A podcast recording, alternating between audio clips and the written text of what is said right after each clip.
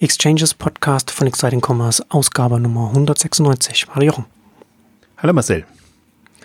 Heute wollen wir uns mit einem Thema beschäftigen, das für mich äh, erstaunlicherweise äh, für sehr viel Gesprächsstoff mittlerweile in der Branche sorgt. Und äh, zwar geht es um ShopTech. Äh, wollen, wir heute, wollen wir heute reden. Deswegen jetzt auch nicht das jährliche Update, sondern äh, das halbjährliche Update, weil da jetzt ja durchaus einiges passiert. Letzte Ausgabe war die 184, die wir im November aufgenommen hatten. Äh, und in der Zwischenzeit hat sich einiges getan. Also nicht nur von den Konferenzen, Code Talks und so weiter, sondern auch Finanzierungsrunden, äh, Big Commerce, Spriker für einige Wellen gesorgt in der, in der Größenordnung, in der der Kapital eingesammelt wird. Und äh, auch an anderen Stellen passiert ja einiges. Bräuninger, äh, About You Cloud haben wir ja auch schon ein bisschen äh, hier in den Exchanges ab und zu mal angesprochen und angerissen. Und das sind so die Themenfelder, über die wir heute so äh, sprechen wollen. Und ja, Jochen, mit was wollen wir einsteigen? Bräuninger. Okay. Ganz klar. Ich finde, also es, das kommt jetzt langsam und äh, das ist ja im Prinzip so ein, ich finde das sehr spannend, weil, weil ja Bräuninger immer unterm Radar war und hm. sein musste und äh, am liebsten auch noch wäre, wenn sie nicht, wenn sie nicht Entwickler bräuchten und einfach auch gute Leute im Digitalbereich. Ähm, und weil sie halt sich, also A, weil sie eine gute Performance hingelegt haben, weil sie ja wirklich im Markt jetzt, ähm, sagen wir mal, als Stationärer erstmal versucht haben, online Fuß zu fassen und das gut hinzubekommen und ähm, dann erst in die Integration einzusteigen. Und das finde ich den spannenden Ansatz. Ich glaube, jeder muss erstmal beweisen, ähm, dass er online mithalten kann. Und das hat, äh, ich glaube, das ist auch so, kann man so sagen, in die Umsatzdimensionen, die jetzt vorgedrungen sind, ähm, das ist einfach dann ein relevanter Player. Und dann haben sie sich eben das große Thema angetan, jetzt von Hybris zu einer eigenentwickelnden ähm, ShopTech-Lösung ähm, zu wechseln. Und da gab es jetzt zumindest ein paar Infos und die österreichische Version ist ja auch schon live, kann man sich angucken, wie das dann auch im Unterschied aussehen wird. Und ähm, ein bisschen, ähm, was hat die Agentur Neuland, äh, war das jetzt, also ich weiß nicht, wie, wie stark involviert sie war, aber die haben zumindest der, den Blogpost, den sie über Bräuninger geschrieben haben, der ist schnell wieder offline gegangen, aber sie haben allgemein über ihren Ansatz ähm, geschrieben, wie einfach jetzt Architekturen aussehen. Und ähm, Neuland kommt ja eher aus dem Otto-Umfeld, sage ich jetzt mal. Und ähm, Otto hat ja schon länger seine Service-Architektur umgestellt. Und ich finde, das ist jetzt eigentlich das hm, spannendste Thema. Ähm, das wird jetzt bei Bräuning in der ersten Version wird das noch nicht so, so, spektakulär sein, die, die Umstellung. Also, dass man da jetzt mit, mit Microservices oder irgendwelche also Service, generell in der Service-Architektur arbeitet. Aber generell finde ich es spannend, dass dieses Umdenken jetzt stattgefunden hat. Von einem Monolithen, dass man sagt, mein Jobsystem ist mein Jobsystem und es muss halt Bestellungenabwicklung mir ein mehr oder weniger schickes Frontend äh, bieten, hin jetzt zu, dass ich sage, ich habe bestimmte Themenfelder, Aspekte, ich würde es immer Anwendungen nennen, aus, aus, aus, aus, Kundensicht heraus. Und da sind die klassischen Suchen, Bestellen, äh, ja, meinetwegen inspirieren, so die Basics. Aber das kannst du natürlich dann ähm, mehr und mehr, also ausgefeilter machen und, und da mehr und mehr reinnehmen. Und ähm, das ist interessant jetzt einfach zu sehen, werden ja gleich noch auch über die, die spannendsten ShopTech-Player sprechen. Das sind ja alles jetzt solche. Also die in irgendeiner Form serviceorientiert oder mit Microservices arbeiten, APIs, Schnittstellen bereitstellen und so eine, eine, eine ja, wie soll ich sagen, eine, eine, eine spezialisiertere oder sagen wir eine flexiblere, flexiblere Spezialisierung erlauben. Und ich glaube, also wenn ich das höre, und deswegen war ich auch sehr froh, als ich das jetzt so diese, diese Berichte gesehen habe, ähm, dass das in so eine Richtung geht, weil man dann einfach ja, sich für die Zukunft weniger Gedanken machen muss. Also wir kommen ja, muss man ja immer wieder sich verdeutlichen, was, was, was macht ein Shopsystem heute? Das ist ja immer nur, äh, wir arbeiten mit unterschiedlichen Designs und, und stellen quasi denselbe, dasselbe unterschiedlich dar. Und ähm, ich habe jetzt wieder die interessant, ich mache immer die interessante Erfahrung jetzt schon seit zwei, drei Jahren. Ich bin ja in den Juries drin von den, von den Shop Awards, Shop Usability Awards oder Internet World, ähm, die, die, die haben ihren äh, Award. Und das ist für mich immer eine sehr frustrierende Erfahrung, weil du dir denkst, du kriegst die Listen und denkst dir, boah, die sind alle toll. Also was, was willst du da, wo willst du da differenzieren, wo willst du sagen, dem gibst du jetzt äh, sechs Punkte bis ein Punkt oder je nachdem unterschiedlichen Logiken, wen nimmst du auf Platz eins, wen nimmst du runter. Die sind, wenn man es positiv formuliert, alle toll. Alle haben jetzt in dem Shopbetreiber-Level wenn man es wenn man's negativ formulieren würde, sie unterscheiden sich nicht so stark voneinander. Genau, es sind alle Mittelmaß und es findet sich nichts Herausragendes, wo man mhm. wirklich sagen könnte, da, da gibt man jetzt volle Überzeugung quasi Riesenpunktzahl. Ähm, und das ist, finde ich, gerade das, das Dilemma, in dem sich die Branche befindet, mhm. ähm, dass im Rahmen der Möglichkeiten jetzt ein, wirklich ein hohes Niveau erreicht wurde. Und du weißt aber genau, dass das nicht ausreicht. Und jetzt sträuben sich natürlich die ganzen Awardverleiher, aber auch die Shop-Systemhersteller in Geschäftsmodellen zu denken. Deswegen hast du natürlich auch nur das eine Geschäftsmodell mehr oder weniger abgedeckt. Mal ist ein bisschen, bisschen Personalisierung drin, äh, Mass Customization, alles gibt schon. Mal ist es eine Marke, mal ist ein, also mal ist ein Händler.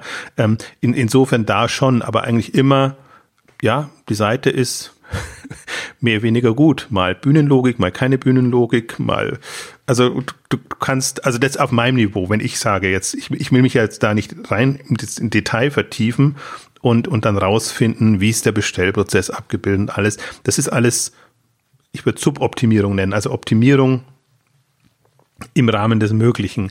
Was ich mir ja erwarten würde, ist wirklich da Sprünge zu sehen. Das, das, das war jetzt, sollte jetzt nicht unbedingt als Kritik verstanden werden an, an, den, an den Preisen, ähm, weil die ja die haben ja diesen Rahmen gesetzt. Im Prinzip müsste es aber zwischen Preise geben, entweder für Geschäftsmodelle oder dass man eben auch mobil, ähm, also Mobile Pure Player da irgendwie reinbringt und die gegeneinander antreten lässt.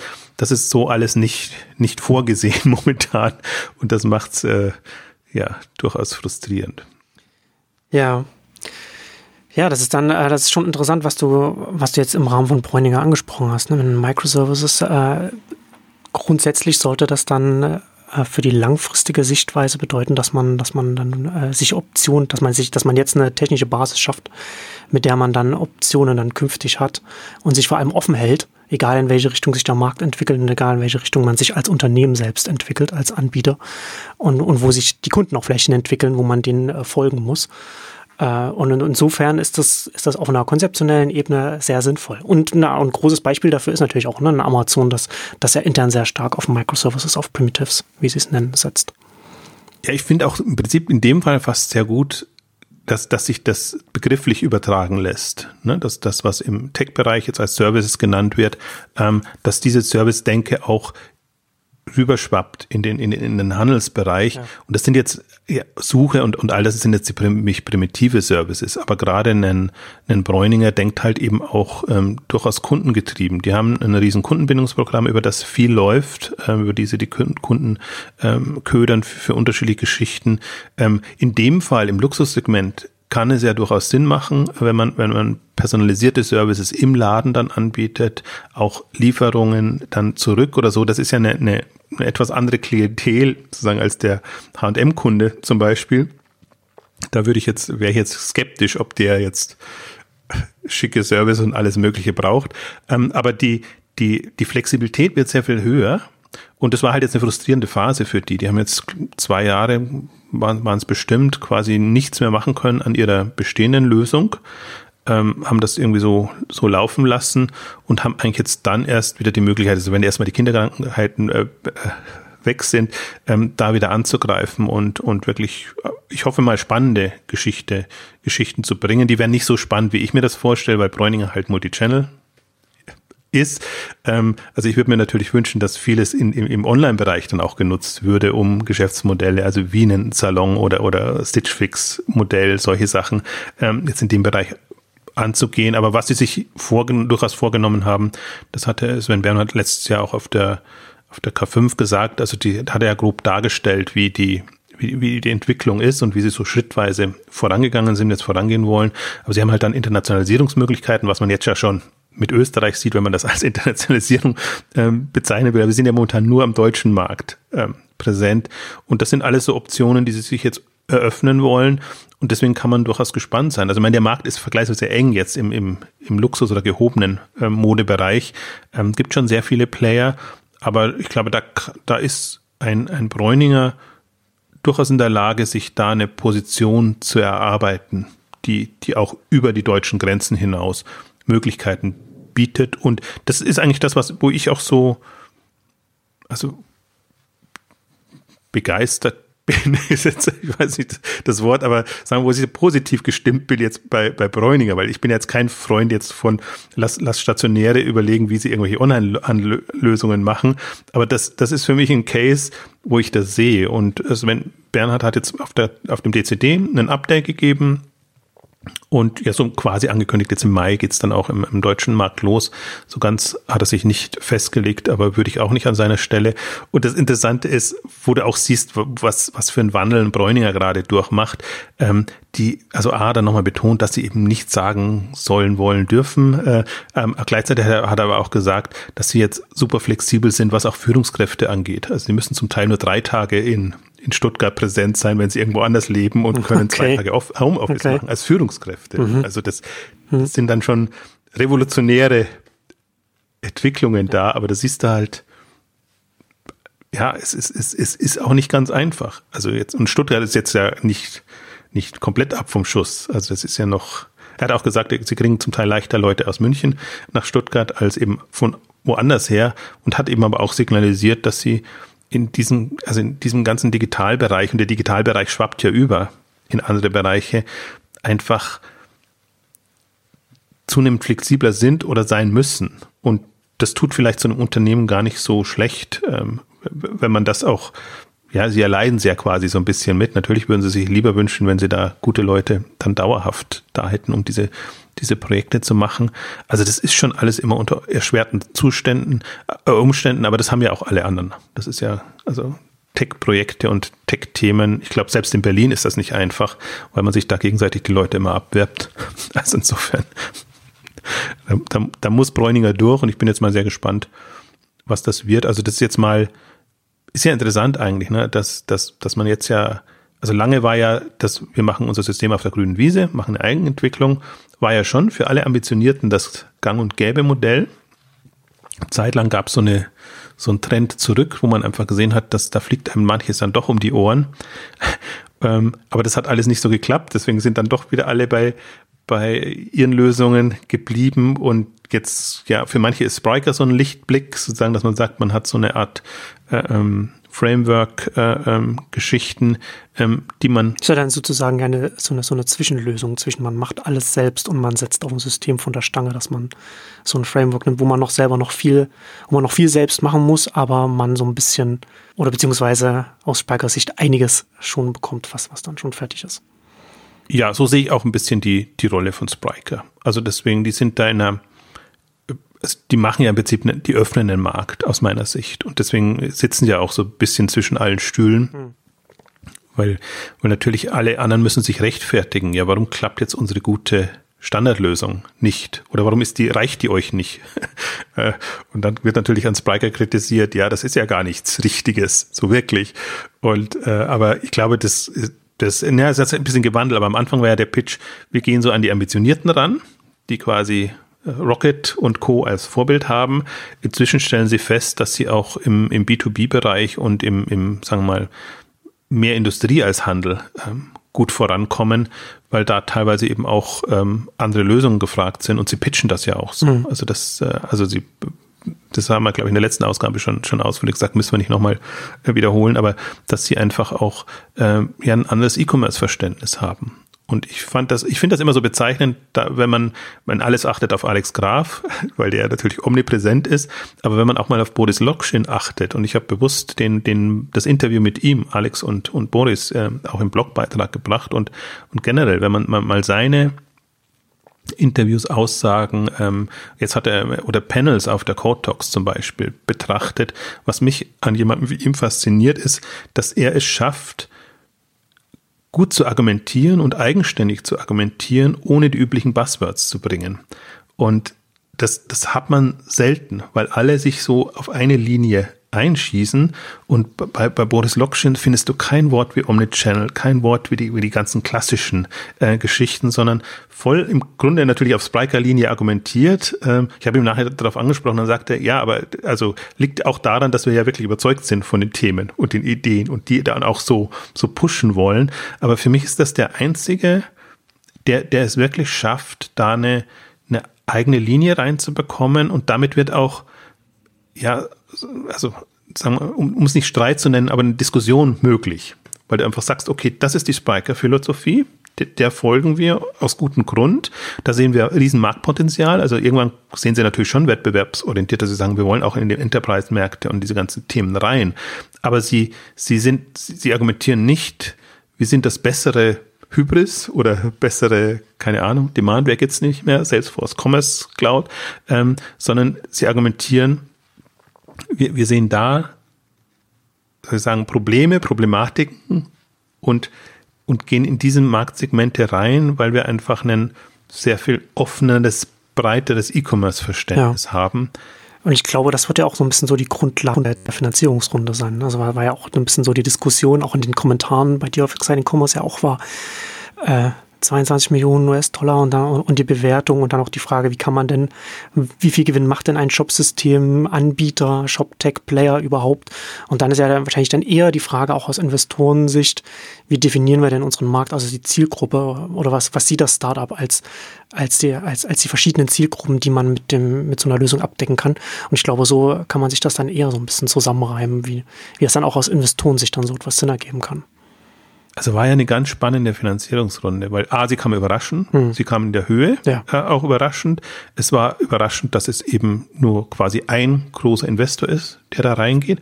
Und für mich äh, interessant war jetzt auch da, schafft es Alex ja irgendwie dann seinen Investor zu einem Gespräch zu bringen und, und öffentlich dann, äh, also als in eigener Sache quasi zu, ähm, zu sprechen. Ähm, interessant fand ich, dass sie nicht aus der ShopTech Welt kommen, da im Prinzip keinen Hintergrund haben, sondern aus der B2B-Welt. Hm. Also haben hm. sehr viele Investments jetzt in dem neuen Fonds oder auch in, in, in der Vorgängerkonstellation gemacht, gemacht in diese B2B-Welt rein. Also äh, Lösungen, B2B-Lösungen, nicht ja. für den B2B-Markt, sondern Technologielösungen oder, oder andere Lösungen, ähm, wo du halt als, als also Geschäftskunden am Ende hast.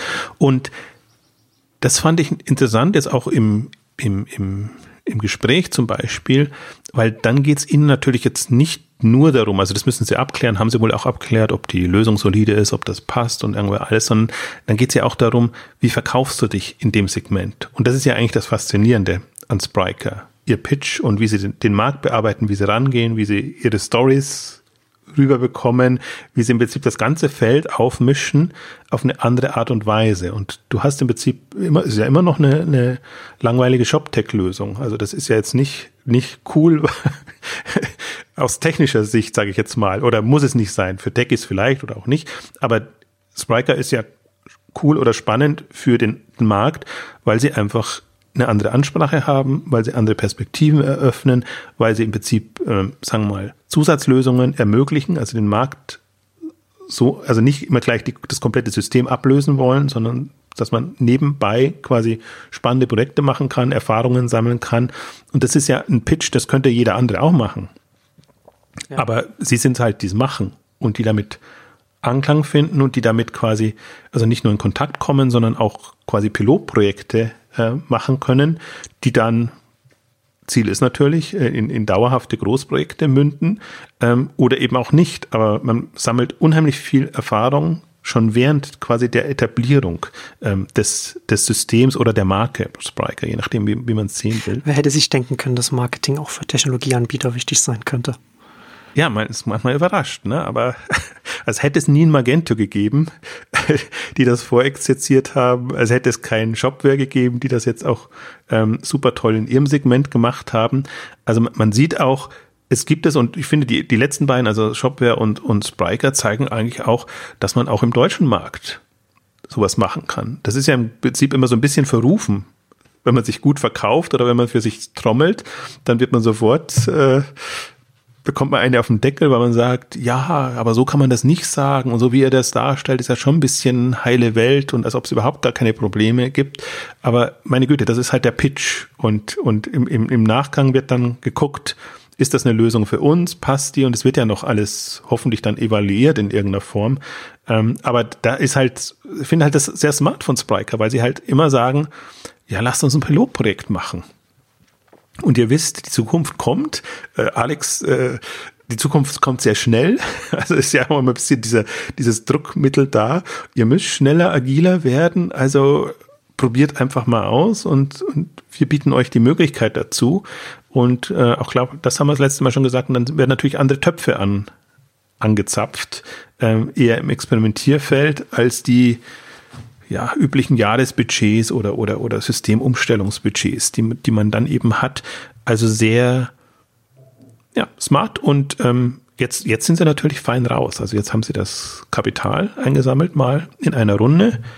Ähm, also einerseits fein raus, weil, weil es ihnen erstmal Luft verschafft, aber natürlich den Druck durchaus jetzt auch erhöht, im internationalen Umfeld was zu machen, weil jetzt sind sie natürlich sehr, sehr stark in, in, in, in Deutschland. Aber ich, was mich so fasziniert hat jetzt, ich war ja so, die waren jetzt sehr nahe äh, zusammen, die Veranstaltung, also Code Talks und DCD.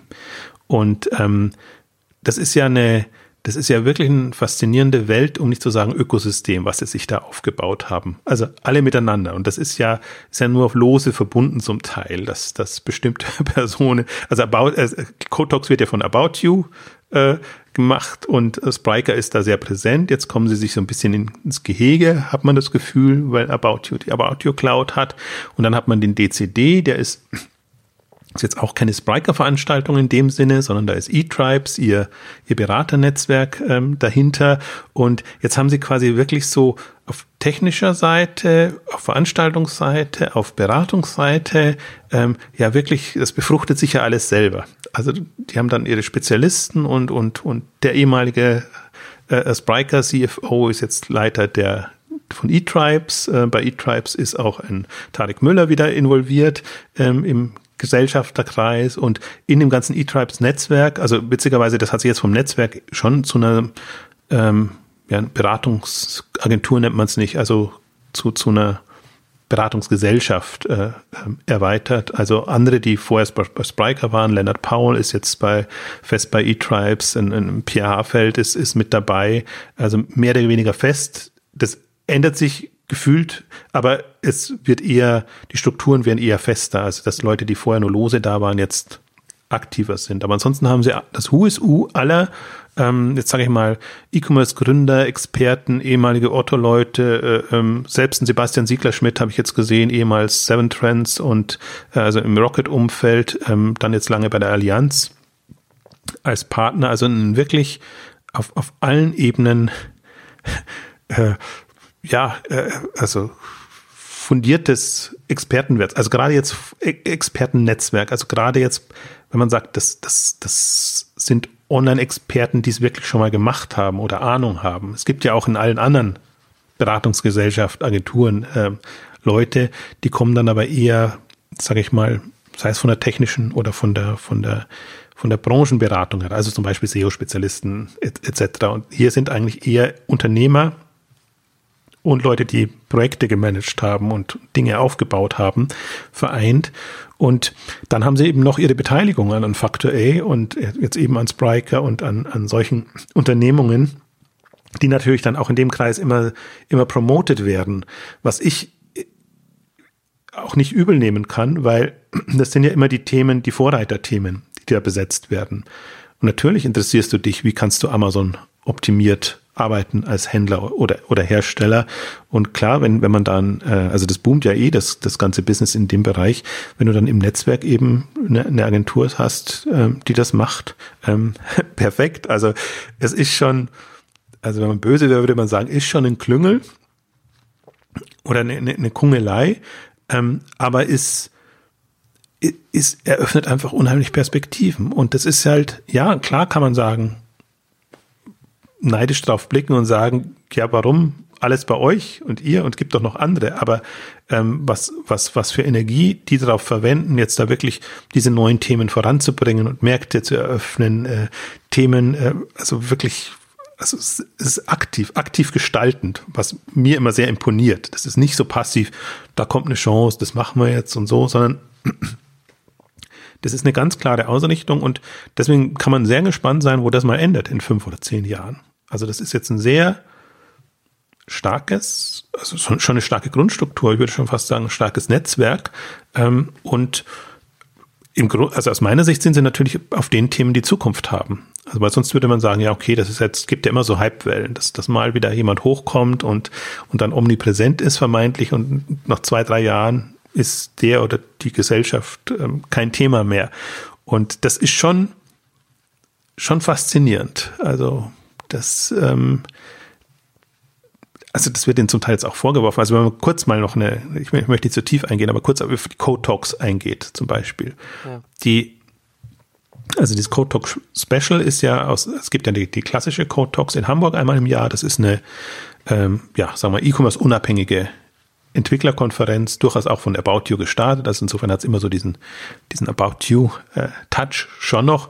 Aber da geht es halt darum, dass äh, sich Entwickler informieren können und, äh, sagen wir mal, äh, Entwickler geködert werden können mit spannenden Projekten. Das ist natürlich die, die, die, die sagen wir mal, die, die Zusatzintention dabei. Und dann gibt's eben den Commerce-Ableger jetzt seit kurzem in Berlin, der ist vielleicht weniger entwicklerlastig, sondern mehr, sagen wir mal, äh, ähm, sagen wir, auch Fachinteressierte, die da sind. Ähm, und da ist natürlich jetzt eine Diskussion ausgebrochen, wie offen muss so eine Veranstaltung sein? Also aus meiner Sicht, also ich finde die Veranstaltung spannend, weil ich mir sage, da sind dann zumindest die coolen ShopTech-Themen oder zukunftsträchtigen ShopTech-Themen vertreten. Jetzt gibt's natürlich andere, die dann sagen, okay, aber wir sind da nicht vertreten und wir machen doch auch ShopTech. Und im letzten Jahr war es noch so, haben sie auch versucht, über Panels und über anderes so einen, so einen marktübergreifenden Blick hinzubekommen. Dann waren dann halt auch die, die, die altbekannten Player äh, dann da, ähm, die diesmal formuliere es mal vorsichtiger, weniger zum Zug kamen und so war das schon eine sehr, wie soll ich sagen, ähm, Spriker, About You, Commerce Tools ist in dem Bereich immer noch mit drin, äh, lastige Veranstaltung. Was ich persönlich nicht schlimm fand, weil ich mir denke, okay, dann geht's halt in die Richtung Plattformen, Microservices, äh, diese ganzen Geschichten. Und dann ist es halt jetzt nicht ähm, ja eine Shopware oder oder oder oder Hybris oder, oder Intershop oder was weiß ich, was es da an Systemen ähm, gibt, ähm, Veranstaltungen. Also ich glaube, dass, dass das ja die Herausforderung jetzt der Branche ist. Also komme ich wieder zum, zu den Awards zurück und zu den Themen. Also möchte man Standardlösungen sehen in der E-Commerce-Branche, in der Handelsbranche oder möchte man neuartige Modelle, im Mobile-Bereich. Jetzt natürlich war Sprache auch ein Thema und ist AI ein Thema. Das ist immer alles noch sehr zum Teil an den Haaren herbeigezogen, weil ich die die, die, die Cases nicht so sehe und ich vieles von AI auch nicht als AI empfinde. Das sind Algorithmen, wie sie es immer schon gab und die sind mehr oder weniger smart und, und erfüllen ihren Zweck. Damit kommt man ja auch noch, auch durchaus sehr weit, wenn man, wenn man Daten hat. Ähm, also das ist die, die Frage der Ambition, wo möchte man hin? Und jetzt war natürlich, jetzt war es so ein bisschen, das unterschätzt man auch mal als Außenstehender, dass natürlich jetzt äh, About You und, und Spriker oder About You Cloud sind natürlich nicht eins, obwohl sie beide so aus dem Otto-Umfeld kommen oder so. Aber das ist natürlich durchaus eine, eine Rivalität, die da auftritt. Und, und, und von außen wirkt das immer so, als ob die sich dann gegenseitig irgendwie die, die Bälle zuschießen und, und, und dann machen, sondern im Grunde sind das zwei Strömungen, die in unterschiedliche Richtungen gehen. Ich fand About You About Your Cloud ist ja, ist durchaus interessant mit, mit, mit Sebastian Betz auch. Also wir haben in der Runde im ShopTech äh, ähm, ähm, Blog in, in deren Podcast gab schon ein bisschen Update. Ich möchte jetzt auch nicht zu sehr aus dem Nähkästchen plaudern, aber wenn man mit Sebastian äh, Betz eben spricht oder hört, ähm, wie kommt ein About Your Cloud oder ihr Backbone Lösung voran? Was mich an der Lösung fasziniert, ist ja, dass sie da wachstumsstarke Player ansprechen würden. Das ist ja keine wollen, das ist ja keine Lösung jetzt für den nächsten, nächstbesten Shopbetreiber, sondern im Prinzip Unternehmen, die ähnlich wie About You 100 Millionen und mehr anstreben, sind Kandidaten. Und sie haben jetzt irgendwie aus meiner Sicht unglücklicherweise, aber er hat versucht, ein gutes Bild zu stellen, Wittweiden als ihren ersten äh, Kunden äh, dargestellt und sie sagt, er sagt einfach, die sind, äh, selbst wenn sie als Unternehmen jetzt sozusagen die, die Zielgruppe 60, 70 plus ansprechen, sind sie im Entwicklerbereich ähm, Tech-Bereich ähm, sehr viel, wie soll ich sagen, zeitgemäßer und äh, äh, aufgestellt. Also insofern, er steht schon zu dem Projekt, aber hat eben auch gesagt, es gibt schon sechs, sieben andere, die eben noch nicht spruchreif sind und die man hätte durchaus in eine, also aus meiner Sicht hätte man die in so eine Pressemitteilung mit reinnehmen können, dass man zumindest sagt, es gibt schon ein paar mehr. Äh, so entsteht ja wirklich so ein Eindruck, dass, dass das so, ein, so eine Otto-Kungelei ist, dass man eben einen anderen aus der Otto-Gruppe nimmt, Wittweiden jetzt in dem Fall, und äh, der muss halt dann mehr oder weniger auf die About You-Lösung äh, setzen, damit man, damit man ein bisschen äh, PR hat. Aber angeblich war das anders. Angeblich ist auch Wittweiden, äh, hat die Initiative ergriffen und, und das kundgetan. Eben auch aus dem Grund, weil sie sich ein bisschen anders und, und fortschrittlicher profilieren wollen. Ähm, also ist super interessant, auch die, die ganze Diskussion, die jetzt natürlich aufkommt, About You gegenüber. Ist das, warum? Also habt ihr nichts anderes zu tun? Gehört das zu einem Kerngeschäft? Auch ich würde sagen, ist, ist, ist About You jetzt schon in der Größenordnung? Ja, wo man sagt, das kann man jetzt noch zusätzlich machen. Gibt es nicht noch mehr Potenzial im Kerngeschäft und, und ähm, im Aufbau dessen? Andererseits denke ich mir dann wieder, About You war immer schon so. Also halt ein Sebastian Betz dabei, der, der die Technik stark hm. vertritt und, ja. und der da Potenziale nutzen kann. Die Frage ist ja nur, wie sie ihr, ihr Kerngeschäft, ihr Hauptgeschäft hinbekommen. Und ich glaube auch, sowohl auf Führungsebene als auch generell, es geht immer um Herausforderungen. Also du wirst ja nicht, du, du, du wirst ja nicht glücklich, wenn du sagst, ich mache jetzt da ewig den Job, wenn ich nicht der Typ dafür bin. Und ich glaube, das ist schon die, die, die About You-Mentalität ist schon diese bisschen Ungeduld und das eben, äh, was für andere zwei Jahre, wo sie sagen, ja, okay, das ist schön für den Anfang, für die ist das im Prinzip schon ein Zyklus abgeschlossen. Wenn du halt in den 20er, deinen 20er bist, dann, dann ist, ist das ein anderer, anderer Modus. Was ich halt jetzt, worauf ich gespannt bin jetzt in dem Kontext, ist einfach, ähm, wie sieht dann die, die, die Konstellation und die Lösung im Kerngeschäft aus? Also, wo ich ja sage, ich meine, das sind andere Herausforderungen. Im letzten Jahr haben sie ja groß äh, Mobile-Themen präsentiert und, und wie sie sich da ausrichten. Und ich glaube, in, in der im Thema Frontend, mobile, mobile Ansprache und, und so Sachen gibt es ja auch genügend technische Herausforderungen. Und ähm, deswegen bin ich jetzt mal sehr gespannt. Also das ist am Anfang, ähm, die, die Resonanz ist gut und das ist das Erstaunliche, finde ich, bei allen Tech-Themen, die momentan so ein bisschen auf Aufmerksamkeit stoßen, dass, dass das Interesse da ist. Ja. Also dann die, die Tech-Leiter, äh, wie auch immer sie heißen, vom CTO, CTO, was auch immer, äh, fragen dann tatsächlich an, also aktiv. Da musst du nicht groß nach draußen gehen, sondern so ein Grundinteresse ist da. Und dann liegt es natürlich an dir, ob du den Ball aufnehmen kannst und, und was du daraus machst. Aber das ist, äh, ist ganz erstaunlich. Und daran merkt man aber, finde ich auch, ob man so, ob man so einen Nerv trifft. Weil die würden sich ja nicht melden, nur, also aus dem Handelsbereich, die würden sich nicht melden, nur weil sie jetzt sagen, äh, also das ist, das, das, das, das wäre ganz schön zu wissen, was da so ist, sondern offenbar trifft das Thema irgendwie den Nerv. Also die einen haben Wachstumsthematik, die anderen haben eben diese Flexibilisierungsthematik und jeder kämpft ja schon mit seiner Tech-Welt und, und versucht sich da, also hat jetzt auch viele, viele äh, Geschäftsführerwechsel gegeben und es ist ja dann auch immer so eine Phase, dass du einfach sagst, okay, wir haben mit bei bestimmten Unternehmen mit einer bestimmten Lösung begonnen, zum Beispiel Magento, und überlegen jetzt, wie wir es, wie wir es im nächsten Schritt machen wollen und wie wir uns, also was ja Magento, die Magento-Welt noch nicht abdecken konnte, ist ja diese ganze Mobile. Äh, Geschichten, also spätestens da und viele haben natürlich jetzt im Hinterkopf, es kommt Voice, es kommen andere äh, Devices und, und, und, und Zugriffsmöglichkeiten. Ähm, also wir müssen da irgendwie gerüstet sein dafür, selbst wenn wir jetzt noch nicht genau wissen, wo das alles hingeht.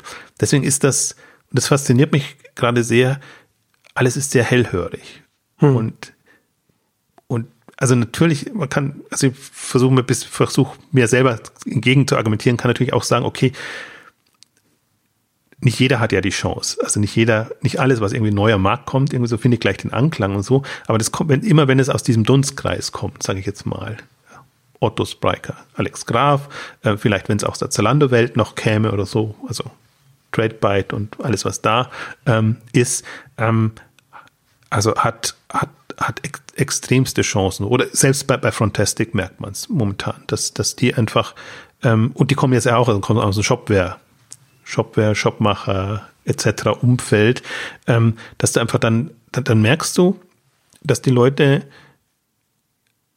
hellhörig sind, einfach wissen wollen, ja, was, was machen die jetzt da als nächstes? Und äh, meistens klingt ja spannend. Also das finde ich momentan das durchaus faszinierende, dass das, was jetzt neu kommt, die haben es verstanden. Also ich muss bei Frontest-Testing muss ich immer ein bisschen einschieben. Ich würde schon ein bisschen drauf eingehen wollen, aber muss ich einschieben, dass ich da involviert bin. Also bin ich als, als äh, Advisor mit dabei, hat sich ergeben, witzigerweise nach dem Blogbeitrag, den ich geschrieben habe, weil mir Thomas Gottheil nur einfach kurz geschrieben hat, ja, die Webseite ist jetzt online und wir machen jetzt irgendwie das als Frontastic und äh, im, im Nachgang ergibt sich das dann oder ergibt sich es nicht, also wenn es eben spannend ist. Aber gerade die Frontastic kommt aus ähm, habe ich mich lang mit, mit dem Commerce Cockpit äh, beschäftigt, hatte da auch schon Meetings mit denen und fand das bis auf den Namen immer schon spannend. Und ähm, jetzt, ich meine, wir haben ja oft genug jetzt in unseren Ausgaben über, über Frontend-Themen gesprochen oder dass wir einfach sagen, äh, es muss sich trennen und im, im Frontend-Bereich ist so viel Potenzial, dass es da im Prinzip eigenständige Player braucht. Die Mobile-Themen abdecken, die andere Themen abdecken, die visuelle Themen abdecken. Also die, die, die finde die Frontend-Welt, die ist, super mächtig in der, in der Vielfalt. Und das, das glaube ich, hemmt alle anderen immer, dass sie, sie haben so viel im Backend, Integration und, und, und all die ganzen äh, äh, Prozesse, die da ablaufen müssen, zu tun, dass das Frontend ist zwar immer das Verkaufsargument und da fließt schon Energie rein, aber das ist immer nur so Fassade, ist jetzt ein bisschen ach, sehr fies formuliert, aber sagen wir, also schönes Design und es muss halt irgendwie ansprechend, zeitgemäß sein und dann wird dann teilweise schon was als, sagen wir mal, als, als, als die, die Überlösung verkauft, wo ich sage, ja, okay, ganz nett. Irgendwie besser als das andere 0815 Shop-System. Und deswegen trifft für mich halt, Frontastic trifft für mich näher, weil ich sage, dass, dass das Thema ist, ist reif also auch, auch da wieder, also die, die Resonanz, die auf die so, so eine Lösung stößt, die aber ganz klar sagen, wir sind jetzt noch in der, in der Entwicklungsphase, wir werden jetzt den ersten erste Version auf den Markt bringen und wir werden uns dann, äh, so uns die Investoren gewogen sind, wir Geld einsammeln können und entsprechend das Thema vorantreiben können, ähm, eben die ganzen Felder dann irgendwann abdecken. Aber zum Beispiel, da möchte ich zumindest kurz darauf eingehen, weil das hat mich an Spriker so fasziniert, Namensgebung, Begriffswelt etc. und, und Frontastic auch. Also schon mal Frontastic versus Commerce Pick, Commerce Cockpit muss man sich schon mal vor Augen ja, füllen. Da sind schon Welten dazwischen, ja. Und dann, und das finde ich so faszinierend bei denen gerade, dass das durchaus aus Entwicklerrichtung kommt, jetzt Begriffswelten. Sie haben zum Beispiel dann das Problem, dass sie im Frontend natürlich wieder Frontend und Backend haben. Äh, sie, sie haben das, das dann jetzt. Äh, Sie haben das jetzt umgetauft. Ja. Sie sagen Backstage und Catwalk. Ah, okay. Das ist dann gut. Ist das, ja. dann, dann ist das, ist das, ist da eine Grundaffinität da zu den mhm. Themen jetzt im, im, im, im Handel. Und ich finde gerade Catwalk. Ja, und das versteht auch dann der Manager, dem man es dem dann präsentiert oder der dann vielleicht irgendwelche Budgets vergibt oder so, dass er nicht in der, in der Begriffswelt dann äh, verloren geht. Ja, das, also das finde ich wichtig. Also das, das, das finde ich, haben alle von Magento angefangen haben das jetzt so gemacht, dass sie eigentlich hm. eine Tech-Lösung nicht dem CTO verkaufen, sondern dem Manager. Und der muss verstehen, warum, warum hilft mir das Ding weiter und am liebsten, wie hilft es mir Kunden, also Endkunden seitig weiter. Und ich glaube, wenn, wenn das mehr berücksichtigen würden und, und dann ist es, kann man natürlich sagen, ja, muss ein Shop-System einen coolen Namen haben. Äh, muss es eigentlich nicht. Es muss eine gute Techno gut, technologisch gut umgesetzt sein. Aber davon geht man ja eigentlich, ja. sollte man immer schon ausgehen. Und, und marktentscheidend, oder finde ich, ist, ist, ist inzwischen wirklich die, die, äh, die Aufmachung und die Ansprache und am liebsten auch eine differenzierte. Das gefällt mir halt, also wie gesagt, bei Boris schon gesagt, der verfolgt seine eigene Linie, die ist jetzt nicht, die ist durchaus konsensfähig, aber die unterscheidet sich von den Linien der anderen, die einfach Omnichannel rauf und runter und äh, du kannst alles mit jedem machen. Das kann, natürlich verkauft ein Spriker das auch so, aber mit einem, mit einem anderen Pitch. Frontastic finde ich, wenn die jetzt ihrer Linie treu bleiben können, können da wirklich einen, einen Markt öffnen. Und was vielleicht noch zum, zum Hintergrund spannend ist bei Frontastic, also einerseits die ehemalige Shopmacher, Leute, andererseits das Team, das zum Beispiel auch äh, Bepado gemacht haben, habe hab ich ja auch schon geschwärmt früher mal als Marktplatzlösung und, und Vernetzungslösung in dem Bereich. Also kommen eben auch aus dem Shopware-Umfeld und haben da einen ganz guten Namen und sind jetzt eben da, äh, also lange jetzt als, als, als Freiberater unterwegs, äh, einfach mit diesem Projekt oder Produkt unterwegs. Und dann sage ich mir, okay, dann ist zumindest technisch, also was will man mehr? Also hm. du, du kannst ja nicht eine Traumkonstellation überlegen, aber ähm, am besten sind doch erfahrene Leute, die aus der Branche kommen, die so ein paar Zyklen mitgemacht haben, die das in, in anderer Form einfach schon mitverfolgt haben und die sich einfach ähm, in der Lage fühlen und aus meiner Sicht das auch, auch ähm, treiben können, ähm, da diese Lösungen auf, auf technischer Sicht ja. wasserdicht zu machen. Ja, also was ich aus einer, aus einer gesamten Branchensicht äh, interessant finde, ist, dass diese ganzen Punkte, über die wir jetzt angesprochen haben, ne, also mit der Eigenlösung von Bräuninger angefangen, über Frameworks wie Spriker hin jetzt zu Frontastic, das sich auf Frontends konzentriert, äh, sieht man so eine Modularisierung, ne, also eine Spezialisierung, also eine Möglichkeit auch für die Online-Händler, gerade für die die äh, für die Wachstumsstarken, für die Großen, die, die dann auch die entsprechenden Budgets haben, die was aufbauen können, dann die Möglichkeit, zu wählen, ne? sich aussuchen zu können, ne? baue ich das selbst, beziehungsweise wenn ich das selbst baue, dann setze ich es so auf, dass ich auch, dass ich APIs habe, die ich entweder intern nutzen kann und kombinieren kann, Microservices, oder die ich dann eben nutzen kann und dann äh, in Frontastic benutzen kann, ne? sodass dass es so modular wird und zusammensteckbar, so ein bisschen wie, wie, wie Lego quasi, also natürlich nicht ganz so, aber äh, grundsätzlich, dass man da ja, vom Ansatz, ja. Jedes Mal, von jedem Ansatz, dass man jedes Mal, dass man die Möglichkeit bekommt, ähm, und dass, dass, beziehungsweise dass die Shop-Tech-Welt jetzt im Onlinehandel die Möglichkeit gibt, dass man situativ entscheiden kann, ne? von Situation zu Situation. Aber das mache ich selbst. Da will ich vielleicht experimentieren, da setze ich da, da nehme ich die API, äh, die, die, ich, die ich jetzt intern nutzen kann, aber die nutze ich nicht, sondern, sondern setze auf, auf ein wie auch immer externe Lösung oder beziehungsweise Arbeit mit Agentur zusammen. Und da ist ja dann, da ist ja auch jetzt das Interessante, inwiefern dann jetzt dann sich so ein, so ein Ökosystem an Dienstleistern entwickelt und wie sich dann auch die, die Shop-Systeme selbst oder, oder Shop-Tech-Player gegenseitig vernetzen, welche Standards man äh, sich dann vielleicht rausbilden, sodass man, sodass das die eine API mit der anderen sehr leicht verbunden werden kann. Also das ist dann schon für den Onlinehandel insgesamt eine sehr, sehr spannende Entwicklung. Ja, also das ist halt jetzt auch, also ich glaube halt, die ganzen Spezialthemen sind so mächtig, dass es, dass es eigene Kompetenzen braucht. Und ähm, das gibt natürlich auch die andere Philosophie, die sagt, mir ist am liebsten ein Standardsystem und ich habe jetzt mein SAP mit Hybris und da weiß ich, das hm. passt alles zusammen oder mein, mein Salesforce ja. mit, mit, mit, mit X-Demandware, Commerce Cloud. Ähm, also das, das ist die, die andere Philosophie. Aber wir, wir bewegen uns ja in einem Marktsegment, wo wir sagen, Wachstumstreiber, agil, flexibel und das, wir gestalten die Märkte mit, also sprich die Zalandos und About Yous und Lesadas und wie sie alle heißen. Also die, also jetzt auch, ich habe jetzt nur VC-Finanzierte genannt, aber im Prinzip auch, auch, auch andere Nimmerkartenmacherei mit einer Nimmer Selexon oder wie auch immer jetzt, die, die wir auch auf der K5 dann haben, ähm, Keller Sports.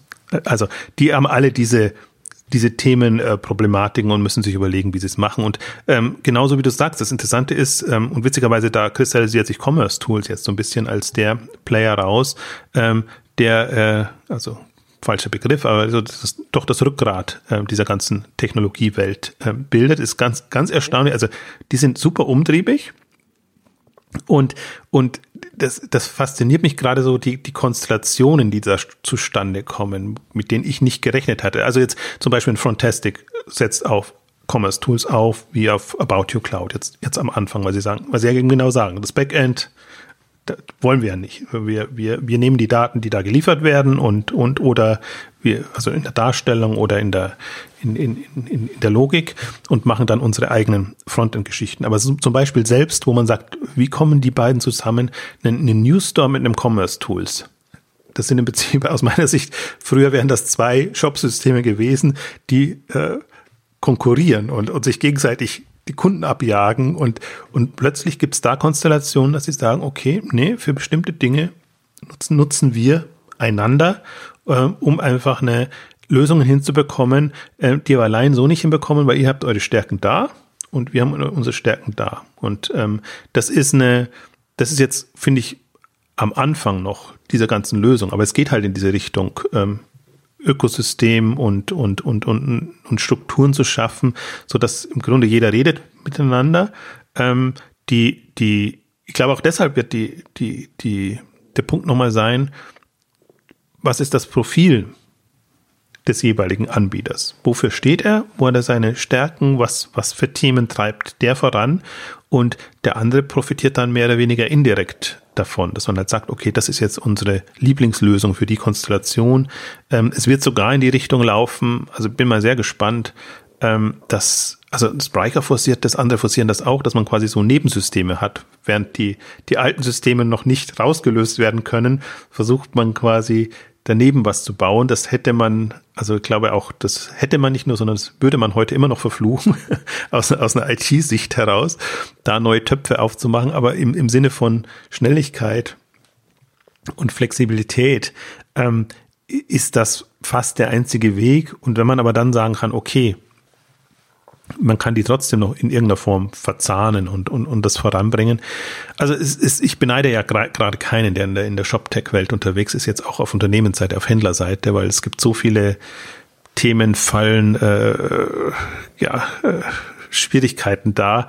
Auch diese Dynamik musst du natürlich, musst du erstmal für dich ins Unternehmen holen und überlegen, ja, worauf setze ich und, und wie ist überhaupt meine, meine Strategie in dem Bereich.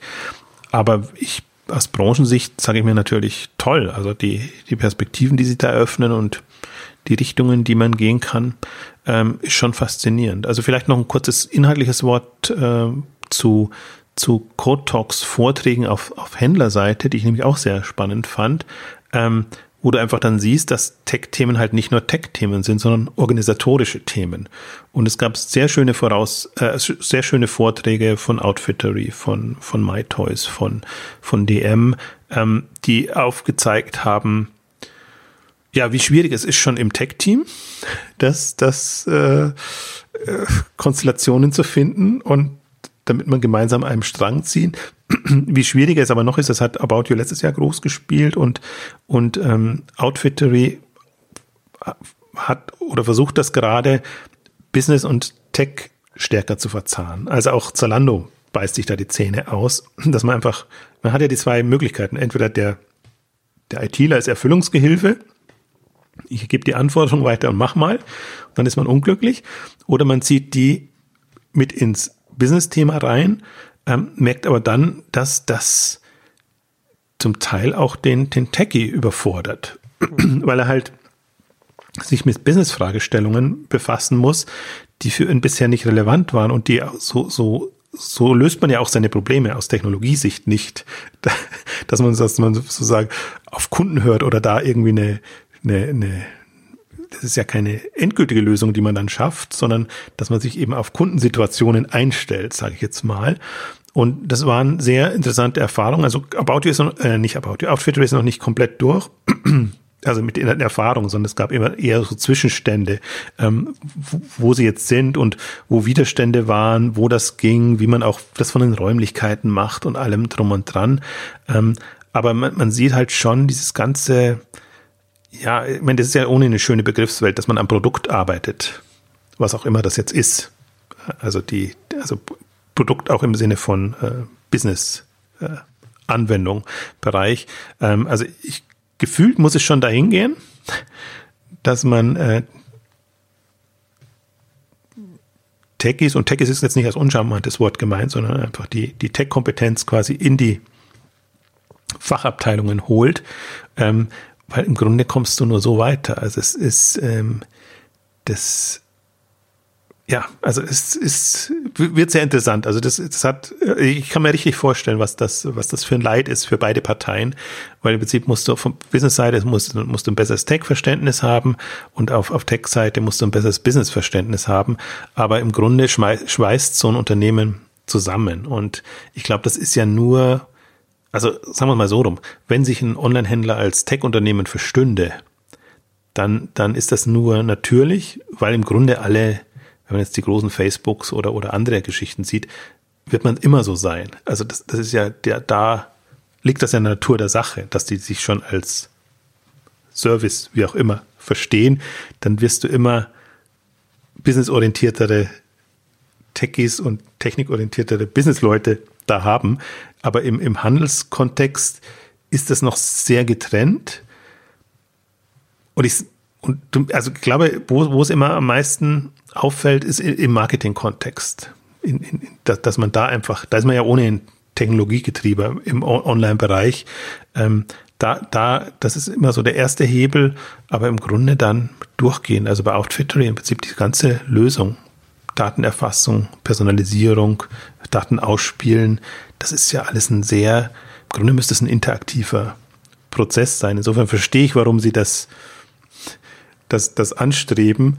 Ähm, aber das, das bietet durchaus Herausforderungen. Also ich weiß nicht, ob die, die, die Vorträge dann auch noch auf Video erscheinen. Ähm, kann ich empfehlen. Also das ist ja natürlich, im Prinzip ist es ein bisschen unbefriedigend, diese, diese Vorträge auch immer, was natürlich keine Lösung gibt, sondern mehr das Leid und den Prozess. Das ist ja dann noch so ein bisschen so Therapiestunde an, dran geht's auch so. Ja, auch, ja, ja, also wenn man es positiv nimmt, sagen wir, okay, man kann aber trotzdem den, von den Erfahrungen profitieren. Ja. Und man sieht ja, was klappt oder nicht. Aber ich glaube, das ist auch keine, ja, da ist Leid vorprogrammiert. Das ist jetzt nicht so, dass es da die ultimative Lösung gäbe, so und so macht man's, sondern das ist auch, glaube ich, von Unternehmen zu Unternehmen, von Person zu Person abhängig, wie man, wie man so eine Konstellation findet. Aber ich meine, das waren für mich jetzt halt durchaus auch die präferierten Vorträge auf, auf einer Code Talks, weil ich jetzt ja nicht so in die Tech-Themen tief einsteigen wollte, sondern dann finde ich immer so Händlervorträge sehr sehr interessant, die einfach aufzeigen, was, was tut sich da und wie stellt man sich quasi auf die neuen Entwicklungen ein. Jetzt vielleicht zum Abschluss noch ganz kurz äh, in die SaaS-Welt. Äh, BigCommerce hat da jetzt auch eine Finanzierungsrunde gehabt, die nennt sich selbst mittlerweile die Nummer zwei nach äh, Shopify weltweit. Äh, was gibt es da noch zu sagen zu BigCommerce?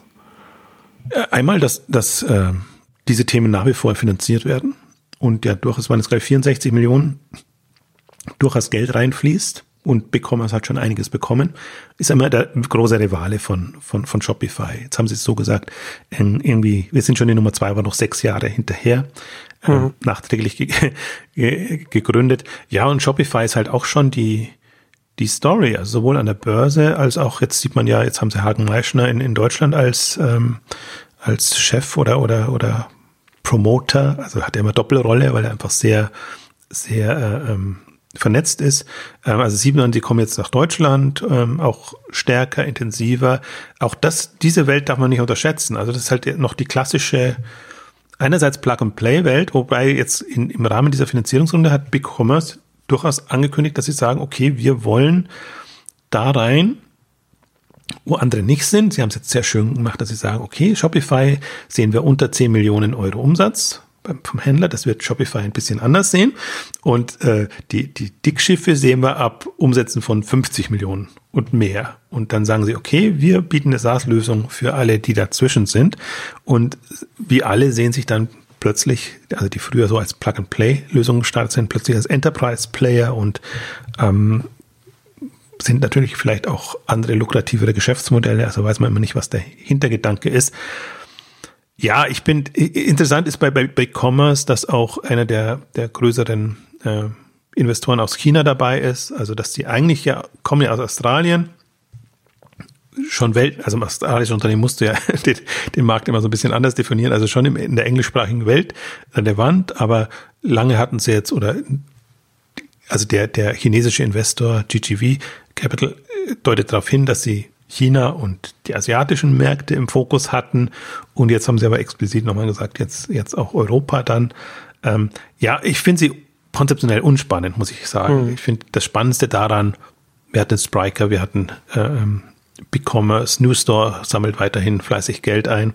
Ähm, also es hat schon, es gibt weiter Finanzierungsrunde und fließt weiter Geld rein. Ich glaube, wir haben jetzt sehr deutlich gemacht, wo wo die Potenziale sind. Also diese ganze Shop-Tech-Welt ist im Umbruch. Sie muss sich darauf einstellen. Und deswegen, ja, BigCommerce ist jetzt für mich so eine Wette. Aus Investorensicht verstehe ich es, weil ich sage, okay, nach der Erfolgsstory von, von Shopify kann man das machen und auch Demandware hat ja eine, eine sehr tolle Exit-Börsen-Story gehabt, bevor sie an Salesforce gingen, gingen. Also das ist jetzt so die Investorensicht.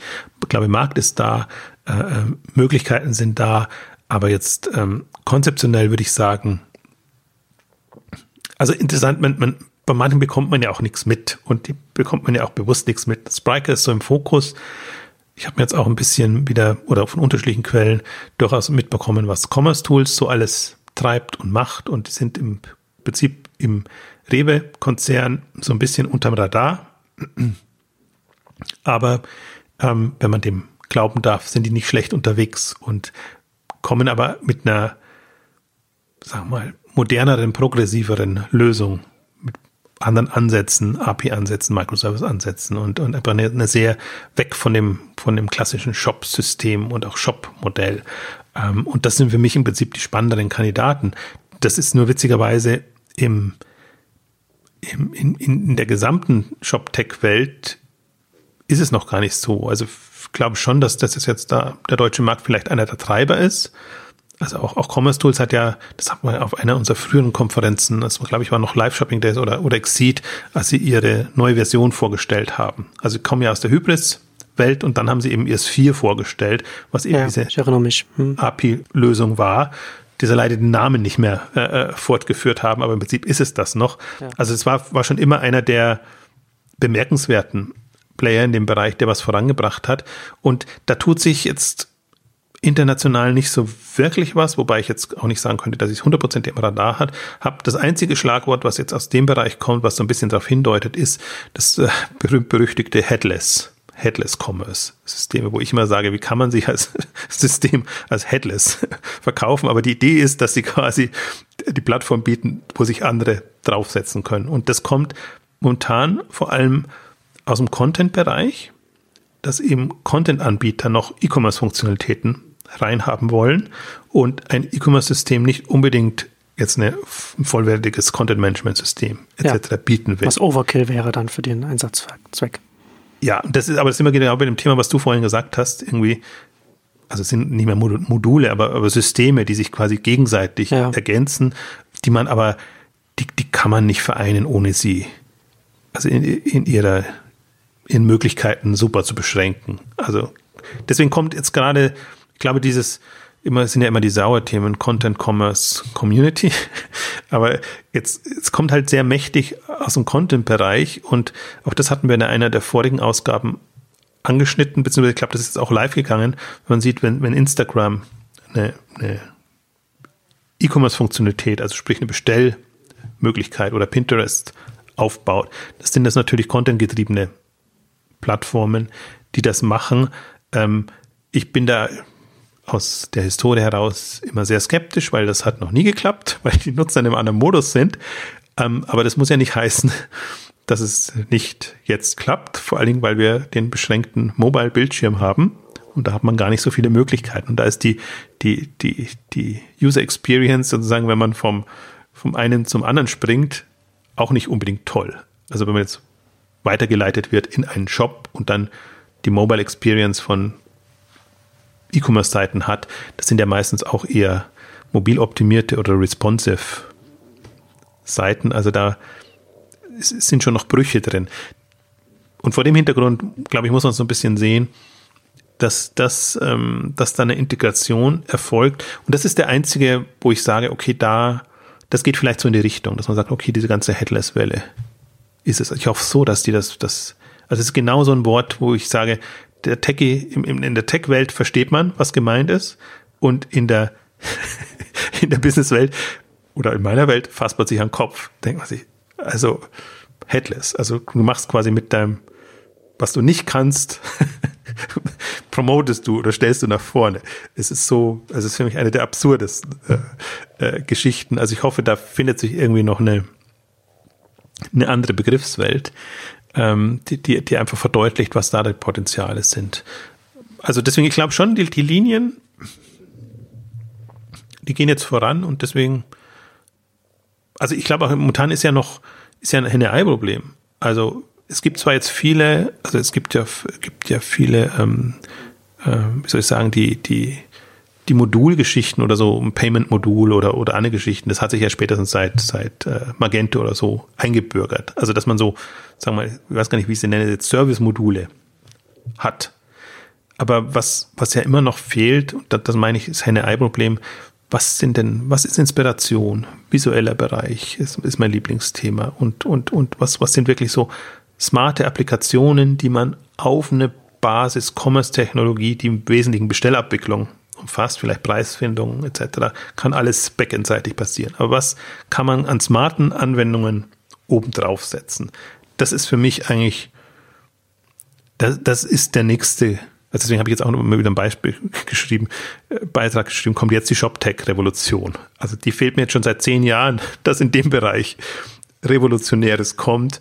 Und vielleicht ist das der, der, der Impuls, ähm, dass man sagt, okay, wir haben jetzt ein paar, nennen wir sie halt Headless Lösungen, die kann man nutzen und man kann sich dann auf das konzentrieren, was Spaß macht. Eigentlich jetzt auch aus Entwicklersicht, dass man, dass man nach, nach vorne raus ähm, mehr oder weniger mächtige, komplexe, smarte ähm, Lösungen baut, die aber einfach nicht darunter leiden, sondern die im Backend eben genau diese, diese Qualität hinbekommen und, und diese, äh, wie soll ich sagen, äh, Verlässlichkeit, die, die im Handel schon nötig ist. Also deswegen, das ist auch alles sehr, schon sehr fragil, muss man auch sagen. Das, das, das, das sind Umsatzdimensionen, das sind auch im Prinzip Ansprüche an Datenhaltung und, und andere Themen, die inzwischen da sind. Man kann nicht mehr einfach so schnell mal ein System zusammenstöpseln und dann warten, bis das erste Datenleck da ist. also, nee, das kann man nicht mehr machen. Ähm, zum Abschluss äh, obligatorisch unser Ausblick aufs K5-Programm. Was haben wir da Richtung ShopTech zu bieten auf der Bühne? Also äh, in, in, der Messe und so, da das sind ja sowieso äh, viele vertreten. Alle da. Genau, also Messe, also das freut mich auch, dass die jetzt alle vertreten sind. Äh, natürlich Commerce Tools, natürlich Salesforce, äh, Commerce Cloud, ähm, äh, aber auch die, die neuen, About You Cloud, Frontastic, ähm, also alle, das ganze Spektrum einerseits, ähm, andererseits werden wir auch, äh, also wir haben den, den Picnic CTO da, das alleine schon ähm, finde ich spannend, weil die quasi auf der grünen Wiese ja technologiegetrieben komplett neues Geschäftsmodell bauen und auch da sehr technologisch arbeiten und dann eben noch, noch ein Panel auch äh, von, von Commerce Tools organisiert, aber jetzt nicht mit ihren eigenen Kunden, sondern da ist ein Keller Sports CTO da, da ist ein MyToys Toys CTO da, also dass man auch, und das sind eben auch die, die zum Beispiel als Beispiel, also MyToys äh, auf, auf der, äh, auf den Code Talks gegeben haben, ähm, die einfach da, ja, wie soll ich sagen, ein erweitertes Verständnis haben, weil ich meine, bei, bei Keller Sports haben wir ohnehin nochmal groß im Programm. Hat man mitbekommen, die Premium Services, die neue Modelle bauen, die eigentlich komplett ohne klassische Shop-System-Logik laufen. Und MyToys geht in Richtung Plattform, Multishop-Modell und, und alles, was sie, was sie haben. Also auch eine andere, andere Handelswelt. Ich glaube, von den Leuten einfach zumindest Einblicke oder Anregungen zu bekommen, was, was sie sich für Gedanken machen, durchaus auch auf welche Technologien, Systeme sie dann setzen oder auch wo, wo sie halt verzweifelt sind. Also das ist ja nie, K5 ist nie eine, eine Konferenz, wo man jetzt vorgefertigte Lösungen findet, sondern bestenfalls äh, Inspiration, Erfahrungen, Einschätzungen äh, zu Themen, weil im Prinzip alle arbeiten ja an, an Themen, wo man noch nicht weiß, wo es hingeht. Und äh, genau den Austausch finde ich spannend. Und da ShopTech momentan schon eins der prägenden Themen ist, also wenn ich jetzt böse werde, würde ich sagen, auch eine der Bremsen, Hürden für den Onlinehandel ist. Ähm, wir haben das ja durchgehend immer im, immer wieder im Programm gehabt, wenn sich irgendwie was Spannendes tat oder wie gesagt seit seit Exit-Zeiten eigentlich schon. Ähm, wenn, wenn ich da sehe, okay, da ist ein bisschen Lichtblick da und da kann man einen, einen um Denken befördern, ähm, setzen wir das gerne auf die Agenda. Und wir haben diesmal so einen Programmblock, nennen wir Future Tech, Future Tech, Future Trends. Der zweite Tag wird so eh so ein bisschen äh, zukunftsträchtiger, wo wir einerseits versuchen im Startup-Bereich so eher mobile Mobile Player reinzubringen ähm, und, und wo wir eben versuchen im, im, im Technologiebereich so ein bisschen äh, äh, ja, Perspektiven aufzuzeigen und, und äh, ja, also auch, auch Lust zu machen, muss man auch immer sagen. Also man, man ist jetzt nicht gefangen in dem eigenen Schicksal und den eigenen Möglichkeiten. und das ist ja auch so ein bisschen eine Hoffnung jetzt dieses Jahr von, von, von der K5, dass da, meine Aufbruchstimmung ist immer unser Thema, aber dass der ein oder andere Noten, Knoten platzt, platzt. Und ich bin immer, bin natürlich sehr begeistert, so wie es vorangeht in der Rückschau. Aber in der Vorschau bin ich immer sehr ungeduldig, dass ich sage, äh, das schlägt sich noch alles weit unter Möglichkeiten. Und ich hoffe dann eigentlich immer, dass, dass damit bisschen klarer wird, ähm, dass wir weder im Limit sind, dass weder Amazon per se das Problem ist, sondern dass, dass jeder zig Möglichkeiten hat, sich da anders zu positionieren, anders zu profilieren. Und Tech ist halt ein Hebel. Ich würde mir am liebsten Tech-Lösungen wünschen, die, die, ähm, die gar nicht mehr sichtbar sind, die einfach dann neue Handelsmodelle ermöglichen. Das ja noch ein zweiter Traum von mir. Das haben wir nicht ganz so, aber jetzt haben wir halt erstmal so die Thema, die Händler, die sie als Tech-Player dann verstehen. Das wird jetzt sicherlich erstmal das, die Geschichte sein. Aber zum Beispiel sollte es eine, irgendwann eine Lösung geben, die, die sagt, mach dir um Technologie keine Sorgen mehr, konzentriere dich auf Handel, Nutzeransprache, Einkauf etc. Ähm, das könnte auch nochmal eine Explosion geben, aber das, das sehe ich nur bedingt. Also wenn, also muss ich mir dann beim Sprechen selber korrigieren. Ich sehe es dann, wenn ich sage, okay, dann setzen wir halt auf Amazon auf oder auf Zalando auf oder auf anderen auf. Ähm, also fand sehr bemerkenswerter Vortrag bei, auf, auf der auf dem Digital Commerce Days, auch von KW Commerce, hatten wir im letzten Jahr aber schon ein Programm, aber die einfach sagen, wir wollen größter Marktplatzhändler werden. Und wir sind aber da so auf Zack, dass wir sagen, wir, wir bauen auch eigene Tools, sodass wir Amazon immer im Blick haben. Also Amazon stellt ja vergleichsweise wenig zur Verfügung. Und das ist dann, das ist dann auch eine andere Art von Ambition. Und also auch, auch, auch, auch das, das gibt's und irgendwann muss das Spektrum noch weiter werden. Also ich glaube, je, je, je mehr sich das alles etabliert und je weniger man vergangene Probleme versucht zu lösen, sprich Verzahnung von Online und Offline und solche Sachen, das ist ja, sind ja noch die Lieblingsfelder der Branche und eher nach vorne agiert, ähm, um, umso mehr wird da ein Knoten nach dem anderen platzen. Und äh, also ich bin jetzt eh ganz glücklich mit, mit dem Stand, wo wir jetzt sind und was sich gerade so tut. Ja. Trotz Ungeduld als persönlichen Motivationstreiber. Ja, natürlich immer. Also wir sagen Datum noch kurz dazu, 3. Ja, genau. 4. Juli in Berlin natürlich, äh, wie künftig immer. Ähm, ja, und wir freuen uns über alle, die dabei sind. Genau, und damit kommen wir zum Ende unseres großen ShopTech-Updates. Vielen Dank fürs Zuhören und bis zum nächsten Mal. Tschüss. Tschüss.